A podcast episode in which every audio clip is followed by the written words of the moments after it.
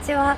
美容ライターの長田杏奈です、えー、なんかなんかコスメで、えー私が会って話を伺いたい人に、えーインタビューをする企画を2021年から、え始めたいと思っておりましてで、えー記念すべき第1回の、えーゲストがですねあのファッションモデルの石塚優さんです。こんにちは。石塚優です。よろしくお願いします。今日は挨拶普通の感じなんですそうですね。今日はもうよそ行きでやらせていただきます。よよろしくお願いします。ろしくお願いしますはい、えーえー私があの石塚さんをあの知ったのが多分石多分じゃなくて石塚さんのあの作品？はい。作品とかお仕事を通してでまた本当にあの爆イケのね爆イケの、ね、人がいるって思ってそう。で あのいつか話聞いてみたくって、企画出したりもしたんですけどなんか。ちょっとその時には通らなくって、自分で会いに来ちゃいまあした。ー嬉しい。はい。でそうそう。はい。で私は石塚さんのなんかすごいチャームポイントだなって思うのが、まず目元。あそう。なんかなんだろうメイクでアイラインをガッと引いてビッと強くなったりもするしちょっと有限な感じにふわっとさせたりもするし、まつげあんまり上げない、まつげあんまり上げないです。うん。上げたこともあるんですか？あもちろんあの、うんうん。ビューラーを使うこともあるけど、うん。そうですね、うん。あのあもうはじもう始まってるんですあ始まってるよ。美容の話が 始まってるよ。あのそうですねビューラー日日によりますでも。まつげを全く上げずにうん。マスカラだけつけることとかえその心は？やっぱりなんかこうさっきおっしゃってたんですけど、うん。有限さといううかね、ん。その目のなんだろう目に影が落ちるんですよ、うんうん。このまま。うん。まつげの影がね。影が落ちるのが、うん。私は結構美しいなとう思ってん。自分でそれをやっちゃうんです、えそのまつげの、なんていうか影の美しさに気づき始めたのっていつぐらいからなんですか、なんかうん。高校生ぐらいまでは、うん。あの1960年代とかがすごく好きうで、ん。だからもうツイギーみたいな、うん。もう目をまあの上にもつけま下にもつけまっていそうもうウエルつけまみたいなのあるじゃないですか。点々と点々とつけまみたいな。そうそうそう。私も書いたりしてましたまつげあまあ高校卒業して、うん。なんかそうですね。やっぱり山口小夜子さんとかあうんうん。好きになって見て、うん。え初めて見たのは、は一番初めては、うんうん。高校に入ったぐらいの時に、ちょうど2007年にお亡くなりになって、ああそれで知ったんだ。それで「あの徹子の部屋」の追悼特集があるじゃないおですか、お見たんそうあだれで、ん。あのたまたまそう見て、見たことない感じの人だった？全くなんかそのあこういう人いたんだってううん何知らなかった。うん何が一番衝撃でした？やっぱりそのなんだろうその頃って、うんまあ多感な時期でもあるし、うんうんちょうどギャル全盛みたいな感じで、本当になんか西洋のお人形さんに憧れるみたいな文化の中で生きてきた時に、うん。むしろ日本人形みうたいな、んそこに美しさを見出すことって、うん。そのやっぱりいろんな昔の人とかがうん作ってきたものだけど、うん。自分の中には引き出しがなかったそう。でもなんかもともとうん。えっと日本の映画とかうん。昔の着物とかにはうんうん。興味がもともとあって、へー。そうそれは多分その大奥とか好きだったちっちゃい頃。あそう。とか、うん。あとその頃多分さくらんとかがあそう漫画私も大好き。あ本当ですか、うんそうそれで多分、うんへえそこに筋はあったけど、うん。こういうアプローチかみたいな。メイクで真似してみたんですか？メイクも真似しましたし、うんうん。そう。かなり立ち居振る舞いとかも真似立ち居振る舞い？そうなんかすごいそれが美しいなと思ったんですよ、なんかえどういうところ？その徹子の部屋で普通に喋ってるんですけど、うん。なんかなんだろう。その手の動かし方とかが、うん。えパーフェクトじゃんみたいな、へえなんかこ手ってやっぱり、うん。なんだろう。意識がうんうん。いいったらすごいうん。見えるけど、意わかる。識しにくい場所じゃないですか、わかる。そう。まあ、そんなこと言いつつ私うん。普段結構そんな全然意識やいや。ないですけど、うんうん。すごいこう、うん。なんだでもポージングの時とかすごい出てる意識が指先まで。うんろうそれはめちゃくちゃ意識してるんですが、うん。うん。そう。それがその喋ってる時までそうだっていうのが、へー。なんかはい。私あの山口小夜子さんについて、あのちょっと私もうんなんかそれなりに年齢が上だからなんか実際に山口さんと仕事してた人に現場で会ったりするんですよ。そう。そうそうそう。それであのそうあのセルジュ・ルタンスってわかりますか？大好きそうセルジュ・ルタンスがずっと山口小夜子さんとコラボしてというかミューズにしうん。ていろんなビジュアルを作ってた時期があったんですけど、セルジュ・ルタンスってメイクしようってなったら、あのなんていうかファンデーションをはい。焼く焼くところから始めるって知ってるんだ。もちろん。あのそうそうそう、んそれでそれがなんとも時間がかかるって。であの全部うん塗らなきゃいけないし、本当1ミクロンとかのあありがとうございます。世界だから、うん。あのーなんだろう。撮影中とかメイク中に本当にすごい朝から晩までかかるけど、うんあのートイレに行くってなったら大事なんだって。そっか。だからあのーさよこさんはえすごいリスペクトがそのアーティストに対してすごく強くあって、でその作品の一部に私もなって私が叶えてあげたいみたいな気持ちもちょっと意訳ですけど、あのあったから、うん。あの最終的には飲み物をあんまり飲まないで臨むっていうことをやり始めたんですって。いやなかなかすごいそう。うん、なんかそれをなんか美化しすぎるのはいけないかもしれないけど、うんでもなかなかそういうことできない、そうですね、うん。しかも自らそう、できないですね。やれって言ったわれたんじゃなくてそうそうそうね自らだからこそできたのかなってう。ん。そうですね、そうだからそういうなんか伝説が、うん。あの現場レベルで残ってるそうそうそう。すごいでもルタンスとかはうん。本当になんか、あの使うモデルうん。を数日前からうん。もう家にずっと招待して、うん。あの置いておいて置いておいてっておかしいですけど、うん。うんうんでも花びらとかだけでできたうん。サラダとか食べさせてたらしいすごい儀式でそれはさすがにもう途中でできなくなったけど最初本当そうしてたっていうのを聞いたことあります、えー、でもうん。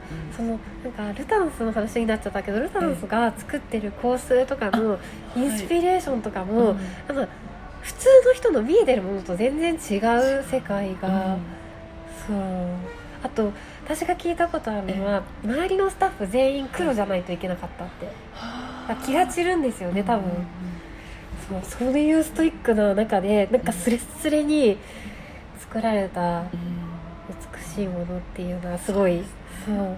そしてそれがうん。やっぱりお若いのにすごく感じ取って分かって多分うん。やること表現することもできる石塚優さんだなって、はい、思ってます。恐縮ですそうそうでそう、はい。さっきもちょっと伺ったんですけええ。ど前もってアイラインがすごくえあの、まあインスパイアバイ山口小子だったのか、はい。それ以外もあるのかわからないんですけど、すごく似合う。あありがとう似合うしなんかなんだろう弾ける？弾ける？アイラインをめっちゃいいアイラインを自分の目の魅力をガツンガツンに出すアイラインをちゃ弾ける。え嬉しい。でそれはなんかコツとかがあったり、使ってるアイテムとかは私はぜひ教えてもらいたいって思ったんですけどあーなるほど。はい。そうですね。もうアイライン私も、うん。あの手ぶれが激しいので 実は結構苦手なんだけど、うん。一番気合は入れる、はい。えっと気合い入れると息止めるとかそういう息はもう止めてますね。確実に止めてます。あのまばたきもしないです。へえあの人に弾いていただくことももちろん多いですけど、うん。そういう時ももううん。ほぼなんかまばたきしてないです。へ多分あの全然いいよって言ってくださるんですよ、うん。もちろんメイクさんは、でも多分もう自分の中で気合が入っちゃう。へえ なんかそう。あれどうやって描いてる？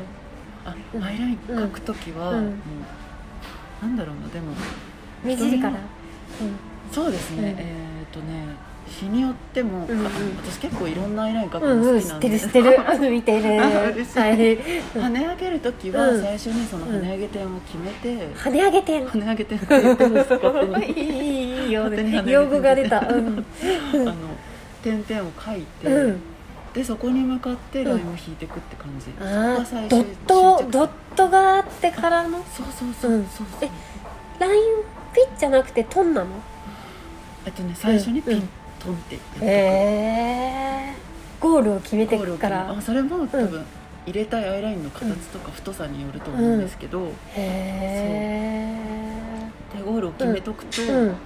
なんだろうなんとなくうん。そこまでのこうなんていうへなんていうんえ迷いがなくの 迷いがなく弾けるというそう。でまあちょっとずれちゃったらその点は消せばいいし、うん。うん。そうそうへそう、えう。んえアイテムとしては何を使ってるんですか？アイテムはラブライナーを使っております、へえなんあれってララブライナーってうん。どんな感じが使いやすいんですか？なんでしょう。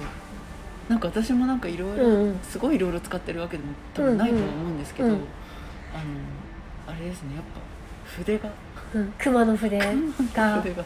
へ引きえやすくて、うん。あの繊細な線が描けるってういうのしなりがちょうどいいですよそうなんですよね。う。う、ん。あとうんなんか落とすのは楽だよね。そうそうそう。うんなんかフィルムみたいに落ちるのですごく楽、え色は黒。色は黒。でも最近うん。グレージュを買いました、ああそう。グレージュは、うん。なんだろうでも結構印象的には、うん。黒と変わんないぐらい強くなるんだけど、うん。多分遠目で見た時とか、うん。その描いてる時って近くで見るじうゃないですか、んうんそういう時ってあんまり違いが逆に分からなくて遠くで見た時うん。のそのちょうど良さじゃないけど、へなんかやっぱちょっとうん。グレーがかってるというか、うん。ニュアンスが。ちょっと肌なじみのいい感じになってる感じがしますね、へえなんかそのあのなんだろう普段アイラインみたいなのってあるんですか、逆にこうビッて跳ね上げないで。あ普段はアイライン使わないんです私、へえあのうん。シャドウだけで、うん。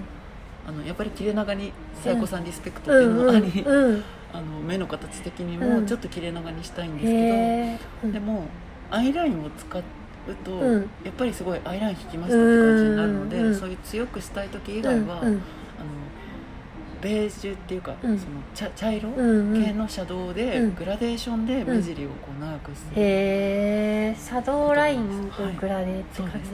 へえ石塚優さんの眼差しの秘密が 分かってきました。あとはあのーあの肌作りに関してなんですけど、あのベースメイクという面で、はい。あのなんだろう。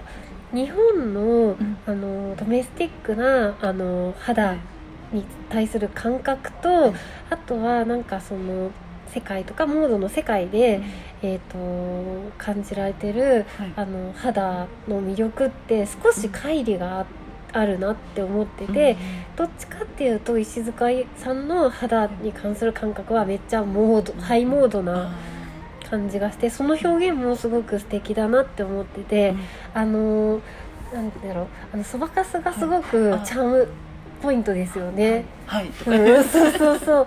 であのなんかあの前もちょっと話したことがあるんですけど、えあのそういう撮影でねあのオーディションの時にうん「そばかすの子はすごい可愛いね」って言って「そばかす可愛いって言いながらあのじゃあぜひ今回の企画にってなった人うのん。肌をメイクさんがすっごく綺麗にしてしまって綺麗にっていうか面の面を整えてしまってそばかす消えちゃったんだよね。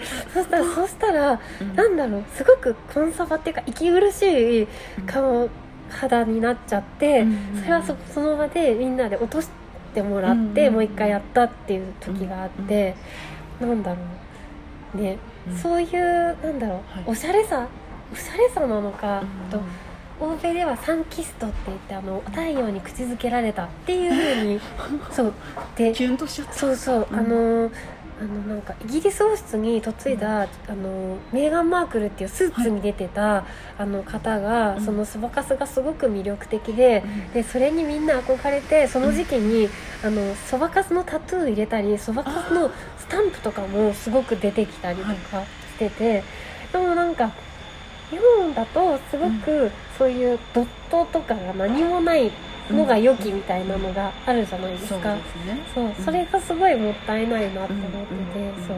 すごい自分の話が長くなっちゃったけど、そう。うん。でもなんか自分の肌についてそのはい。チャームみたいなのはどういうふうに感じてるの、うんそうですね。でも、私もともとそばかすが小学校の時とかかな小さい頃はすごく嫌で、うん。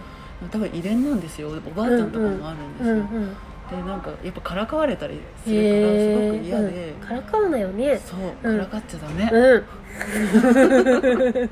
うん。からかっちゃダメはいダメだよ。はいダメ。うん。そう、うん。あのそれでね、うん。うん。だから本当になくしたかったのうんうんうん。多分他の人よりも結構多いんですよね、うんうん。私そばかすがうん多分、うん。だからあのすごい嫌だったんですけど、うん。でもそれをこの仕事するようになって、うん。なんだろう逆にそれがいいって言ってくださる方。激賞されたでしょ？もそれでなんか開眼したような自分で。なんか目が開きました第三の目、第三の目。前髪で隠してる。の隠してる。第三の目があるんですけうどね、んうん。そう。そうだから、うんであ、うん。いいんだってなって、うん。でもなんかまあうん。撮影によってはうん。結構なくしちゃうこともあるし、でもなくしきれないんで私の場合は、なので多分そそもそもそこにはアサインされないんですけうど、ん。そう。うん。だからほぼ塗らないとか結構ありますね、うん。撮影に普段はベースメイクどうしてるの？普段は、うん。あのファンデーションうん。で塗るんですけど、うん。どうせ消えないので、うんなんか気になるその赤みが気になるところとかだけを中心に塗って、そうベえースメイクあんまりね、得意じゃないんです私、うん。あのなんか上手にやり方が分かんなくて、それは多分ね、あのごめんが勝手な 私の勝手な感想ですが、それはなんか、肌が素敵だから塗らない方が なんか塗るとうまくできてないように見えるっていうだけなんじゃないかな、うん、そういうことにしますじゃうんうん。そっかそう。そうなんですよ、でなんかその、うん。私の石塚さんがはい。アマゾン欲しいものリスト公開してるのを めっちゃガン見してたんですけど、はい。えー、とその中にあの伊肌の化粧水とアクアレベルえの化粧水とあとオールインワンも入ってたかな？オールインワンも入れてたそうそうそう。いやそういうスキンケア、結構みずみずしい系が好きなのかなと思って見てたんですけど。そうですね、うん。あの結構、うん。なんだろう。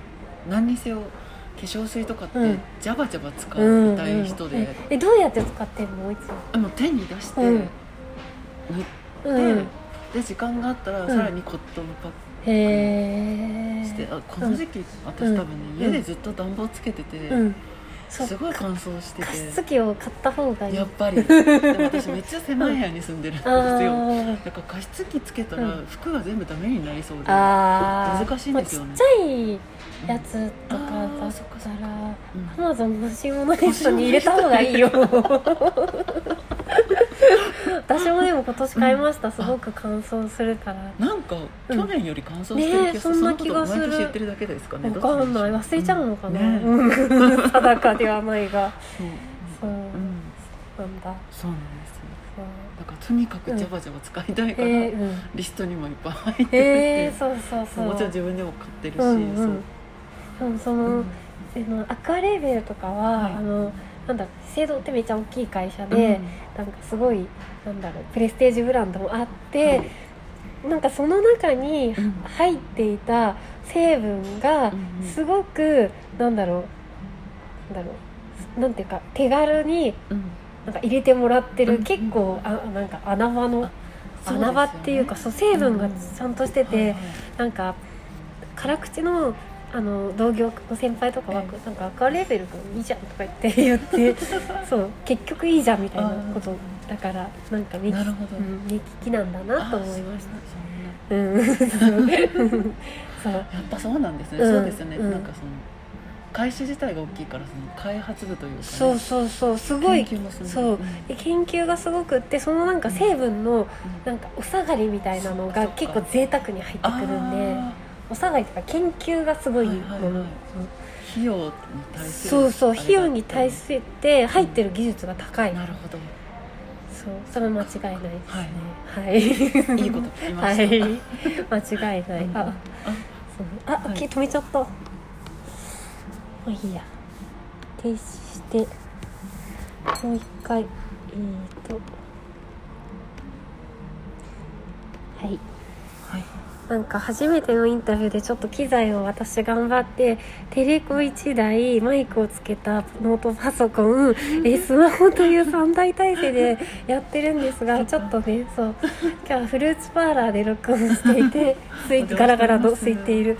だけどいろんな音が入っちゃってるかもしれないんですが、えー引き続きよろしくお願いします。でお魚が好きなんだよはい魚ちゃん？そうでも本当にさかなクンといつかね、うん。お会いしたいへえ ごめんなさい。うん。詳しい？詳しいと思います。えなんかその中でもあのプロフィールにねなんかあ好きな魚？うんうん。憧れの魚？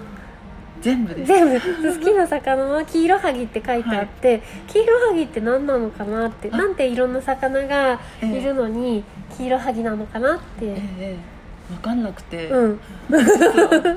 物心とついた時にうん。もう好きだったんですよ。だからなんで好きか分かんないんです。面白い。一番最初の,、うん。その自分の幼児の時の記うん。憶うん。が、うん。その家の近所に引っ越したばっかりで家の近所に、絵画教室があって、うんうん。そこの体験入学にお父さんと行ってたんですうよ、んうん。でそこにもう高校生までずっと通ってたんです長っ。そう長いうん そうで、うん。その体験入学の日がうん一番古い記憶としてえーすごい。幼稚園入る前ぐらい、うんそう。でそれがあの木材の破片？うん。っていうか切り株、うんうんうん。ちっちゃい切り株みたいなのいっぱい用意してあってそれを使って絵をうん。描くそれをスタンプにして、なんか想像してうんその後に描き足したりして絵を描くっていうのをやってて、うん。うんうんで私は迷わず魚の絵を描いて黄色はぎを。えそっからの黄色はぎうん最初の記録記憶が？黄色はぎだった。だから絵にもすごい描いてて、うん。で私なんか昔ちっちゃい頃のあの親に言われたうん。ことで、うん。なんかすごい衝撃的な自分なのに衝撃的なことがあって、うん。なんか魚をうん。横から見たんじゃなくて、うん。前から見たすごい薄い魚を描いてたってなんでだろうなんかなんかすごい結構マニアックなマニアックだ。でも確かに正面あの魚が人間みたいに正面写真撮ったら、うん。多分その前のほぼ顔ほぼなん潰れたかまぼこみたいな、面白いね。そうなんですよそっかそんなに好きなんですうんね。だからなんで好きなのかはもうちょっとねわかんないぐらい好きできないんですね、えそう。でそんな、あの石塚さんが今度お魚になる、お魚になるというかちょっとすいませんはしょっちゃったけど えとふず詩人の藤木由美さんが原案の「片袖の人魚」という詩があるんですえけど普通の魚。片袖人魚じゃないよごめん。片袖魚。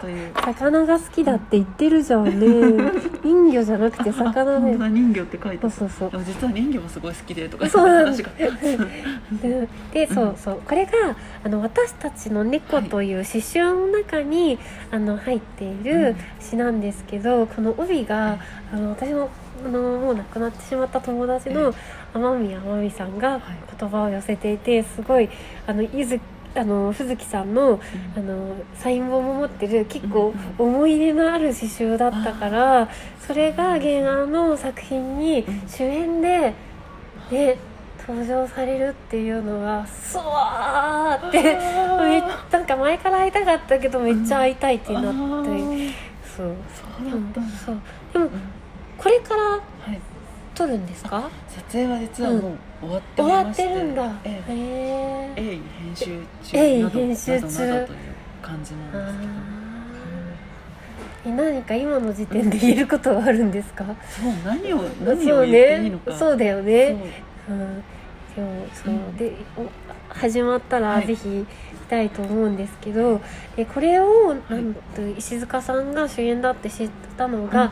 ネットニュースで大きく取り上げられていたうん。からなんですけれども、えーっとでその見出しが、えーちょっと日本では初となるトランスジェンダー当事者の女性俳優を公募した映画「片袖の魚」というふうにあのタイトルがあって。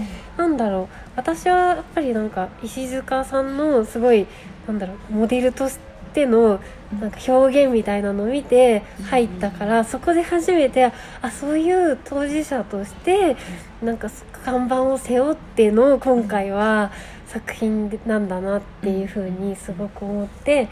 はい、でまた私がずっと喋ったら悪いなと思うんですけど全でなんかその後に静川さんが告知した後にツイッターでつぶやいてたことがとても印象的で、えー早くトランスジェンダー女性が出てきてしかも別にそれが物語の根幹に関わらないような、なんなら別に言及もされないようなそんな映画やドラマが作れるようになったらいいですねというふうにつぶやいてらっしゃって。だからそれがすごい印象的でだったんで、うんうんなんかそういうの気持ちちょっと聞いてみたいなって、そうですね。私自身はうん。今回もやってみて、うん。そのまあ、演技自体はそんなにやったことなかったうんんで、うんうんでも初めてじゃないんだよね。一応初めてじゃないんですけど、うんうんうん。そう。なんだろうな。でもその、まあ、トランスジェンダーっていう共通点はあるかもしれないけど、うんうんうん。この役柄うん。自体うもん。別に自分うんかって言われたら全然違うわけだしなうん。ん。かね。トランスジェンダーだからって一緒なわけじゃうんないじゃないですか、本当だよ。うん。そうそう、うん。だから、あんまりなんだろう本当にだから、うん。純粋にうん。その人をうん。やるっていう感覚の方が強くうん。て、うん。だからなんかもうもちろん、ん。そのオーディションでトランスジェンダー女性を応募しているうんっていうので、うん。私もなんかまあそれはうんやってみないとなっていうことで応募させていただいたんですけど、うん。うん。だからそうでもやってる間とかは、うん。もちろん考えなきゃいけない時もあはい、ちょっと機材トラブルがあって失礼しました。はい。えっ、と、うん。何でしたっけ？演じている間は、そのなんだろう、トランスジェン女性という共通項はありながらも、なんかそそうですね、んうん全然自分とは違うもので,、うんうん。でまあそれを演じるっていうのがうん。俳優さん、うんですよね。うんもともとうんそもそも、うんだからそういう意識の方が強かったです、うん正直そのうんトランスジェンダートランスジェンダーっていうのは、あまり考えてなかったですね、やってる間、考えないよね。そう。私別に考える必要も、うん。あまあ、もちろんそれが役柄だったから考える必要があったってうんいうだけで、うんあの、うん。その本格本格的なはい。演技はいとしては初めてじゃないけどそうですね。一応映画に出たのが一度あるんですけど、うんその時はもう本当にもっとこう謎めいた役だったので、うん。演技をするっていうよりは、うん。私が謎めく。存在 存在謎めきの存在。そういうイメージの方が強くて、うんでもセリフとかもあったはあったんですけど、う今回ちゃんとそのなんか、なんていうのかな感情とかをうん。しっかりへえそう考えなくちゃいけないっていうか、うん。出さなくちゃいけうないん。のは初めてだったかもしうれない。え どんな役なのか。うん。ね。そうちょっとどこまで喋っていいのかわかんない。私もどこまでいいのか。ふわっとさせて。ふわっとさせて楽しみにそう。でも原案も素敵だし、え静香さんも素敵だからきっと素敵な作品なのには間違いないでしょうかね。そうですね。うん。そうですね。そうと思って楽しみに続報を待っております、そう。でもなんかそのなんでえっ、と、はい。そのなんだろうこういう、えータイトルで報道されたかっていうのにはやっぱりその前提としてのあの問題があって、はいでぜひあのみ皆さんにも見てほしいんですけどあのネットフリックスであのトランスジェンダーとハリウッド過去現在そしてという作品がありまして、でこれはあのハリウッドでトランスジェンダーがどのように映像作品の中で描かれてきたかを当事者の人が変わる番号に出てきて、なんかその映像を流してなんか現場でどうだったかとか、はいあとはその作品の中でどうだったかっていうのをずっと検証していくドキュメンタリー作品なんですね。はい。でなんか私もすごく知ってる作品がいっぱいあってなんか意外なところではあのそういうトランスジェンダーの人が出ているっていう意識もなかった羊たちの沈黙とか。ね？羊たちの沈黙っていうまあ犯人なんですけどそうでもそういうあのなんだろう知ってる作品意外にあそうだったんだみたいな作品もあるし、あとはなんか当時すごくなんだろう自分とはセクシュアリティもジェンダーも全く違う人を演じきったその演技力にかで喝采を浴びたっていうような作品もすごくあって。で最近だと、はいあの草薙くんの「ミッドナイトスワン」とかが、なんか草薙くんの演技力がすごいねって、まあそれは確かに演技力すごかったんだと思うんですけれども、でもなんかそれはあのその当事者の人があの自分と重なる部分のある役を演じる機会が妨げられているのではないかという、えー問題意識がすごくあって。だから多分そのオーディションで当事者をあの募ってそういうなんだろうちゃんとなんだろう機会がある、えー、と作品を作ろうっていうのはどこかにはやっぱりあったんじゃないかなって勝手に思ってるんですけどそうですね。そう。ねでもなんかそのあのそのそのこのあのドキュメンタリーが放映された時になんか結構えそんなのそんなのなんか言い過ぎだよみたいなのも結構あってでもなんかそれがなんか例えば自分の周り身の回りに置き換えてみたらあの日本でジェンダーギャップ指数がもう自利品先進国最下位の121位である、で,、えーっとでもそれに対してあの政治家とか経済界に女性のリーダーが少ないっていうのがすっごい足を引っ張ってるんですけど、それをじゃあ何年までにこうしようっていうふうに目標を立ててもそれが叶わなかったっていうのがあって、そうそう。それであのーで経済界の人とかその何？あの政治家の人に、なんかなんとかしてって言ったらでもさ正直さ人材がいないんだよね とかあとなんだろうやっぱり最後は実力の世界だからみたいに言われてしまう、でなんだよでもさ機会与えてもらってないし、なんか席がないんだよっていうがなんか昔の言い方で言えばガラスの天井あるんだよみたいな、なんかフラストレーションがあるっていう構図があって、あのそれをあのなんだろう映像作品の世界に当てはめてもなんか全く同じではないかもしれないけれども構造としてはなんか問題点があるっていうのは、まあ確かにそうだなっていうのがあって、そう。でもなんだろうそれがそういう一面があって、うん。でもなんかそれがなんだろう全部そういうなんだろう定規で作品自体が測られてしまうのもまた違うなって、リスペクトとして、ううん。ん。いうふうに思って一人で喋っちゃったけどさ、うん、そっか。ゆっちゃんはどう思いますか、私うん。そうですね。うん。あの私自身うん。はそのもともと俳優さんとかの演技をうん。やっぱり見るっていうのがすごく好きでうん。でやっぱりなんかそのミッドナイトスワンとまあ、実際見てはいないんですけど、うんでもやっぱりもともと草薙さんのうん演技ってすごいじゃないですか、うんうん。うん世にも奇妙な物語ちょっとねすひときわ頭一つ。そうなんか抜けんでて、うん。だからそういうものが見れなくなるっていうのは、うん。なんかそれはそれでだし、うんうん。そもそもうん。演技ってうん。自分と違うをうん。演じるっていうことが、うんうん。じゃないですか、うんうん。それってすごくなんだろう、うん。一つのうん。技巧として、うん。うん自分と同じものしか演じちゃいけないって言ったら、うん。じゃあトランスジェンダーの人はうん。トランスジェンダーしか演じうられないん。し、ねうん。なんかそううん。っていうのがあるかうんら、うん。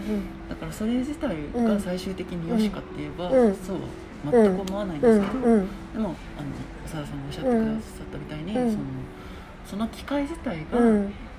そのまあ、トランスジェンダーだったりっていうのはもううん圧倒的にうん。今少ないからとりあえずまず間口をうん広げようっていうことが今回のことだってうん。私は考えていて、うんそれはとてもあの、うん大切な流れだと思う、うん。だからあうん。の最終的には、うん。なんだろう。シスなのかトランスジェンダーなのか別に分かんないその役が出てきて、うん。その役をトランスジェンダーの人がやっててでも、うん。その話の中では別に言及されないとか、うん。そういうふうになってういく、ん。なんかそれぐらいなんていうのかなそこが、うんその機会っていうものがどんどん増えていくっていうのがいいのかなっていうふうに考えたんですよ私は。本当にその通りだと思います、なんかちょっと全然違う。あごめんね、はい。あのえー、とあれ何年だったっけな？2017年2016年の時に、えっ、とスポーツイラストレイテッドっていう、あの海外のすごいあ海外 US のグラビア雑誌があって、あのそのなんだろう水着号の、えー、と表紙を飾るのがその年の一番アメリカで、まあ、スター世界でイケてる女性だっていうようなちょっと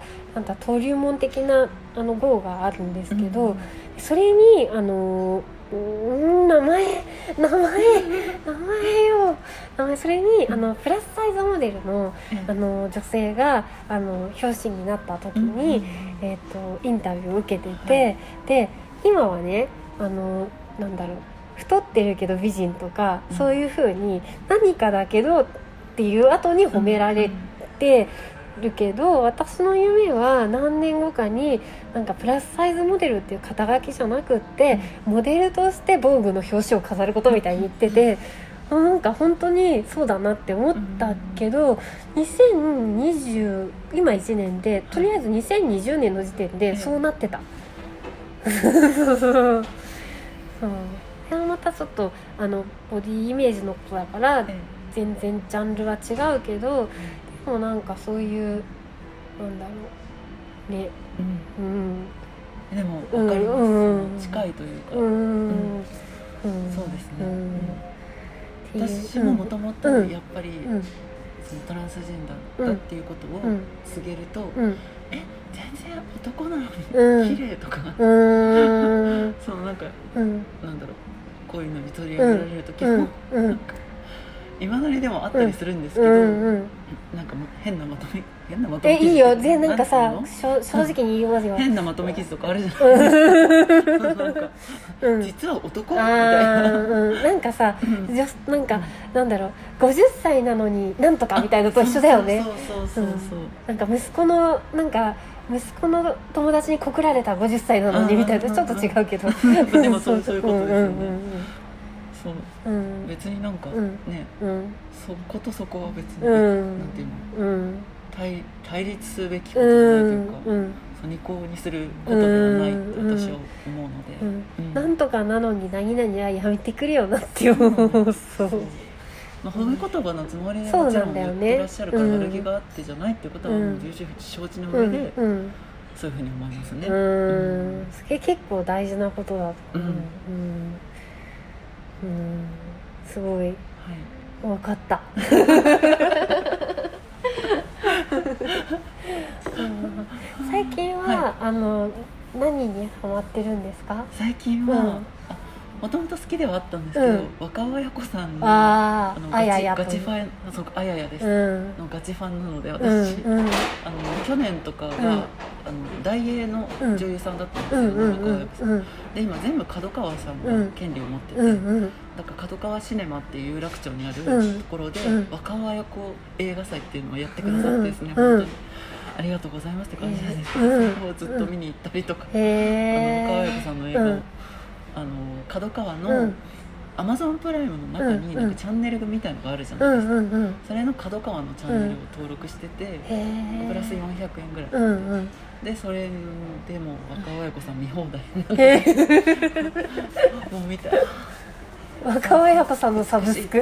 そう若尾綾子さんのサブスク。えー、どういうところが好きなんですか？なんだろう。なんかねそれなんだろうな品がない役でもやっぱりすごく品が一緒じゃん。わかんない。品がない役してるってわけじゃないけど。でもうん。そう。本当にだから憧れるんですけど、すごいなんかもううん。なんか、なんていうのね。なんだろうな。柄の悪いうん。役をやってても、うん。すごい品があってそうへー声なのか、うん。すごいいい声だし、うん。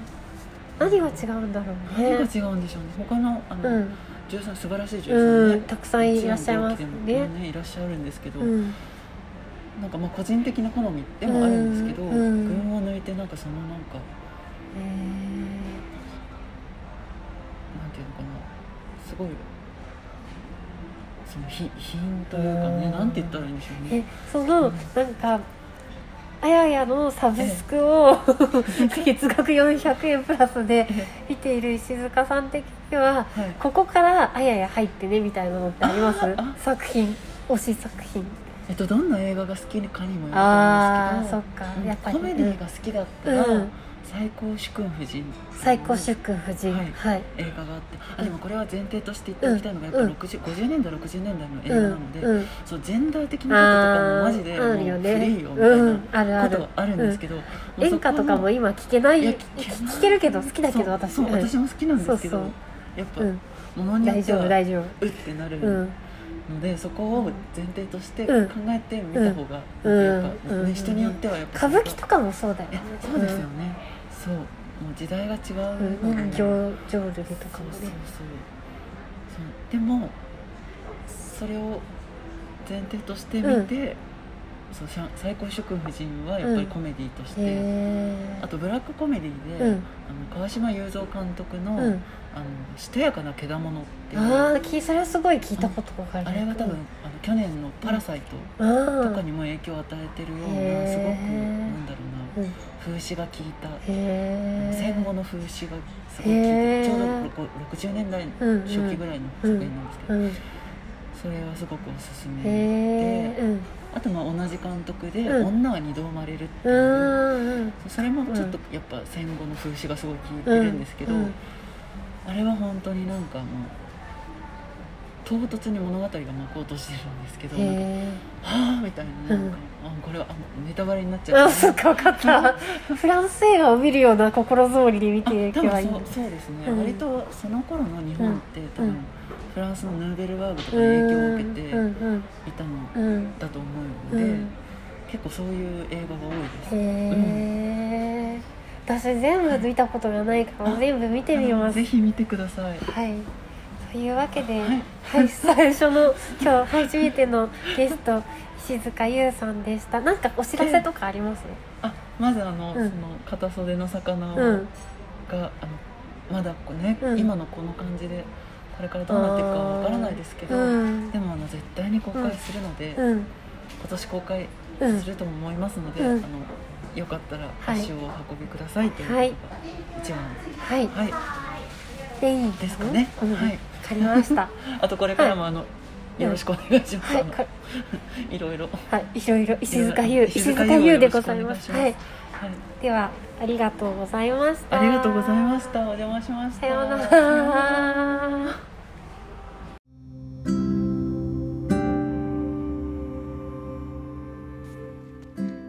というわけで今日は、えー初めて素敵なゲストをお迎えしてお届けしました。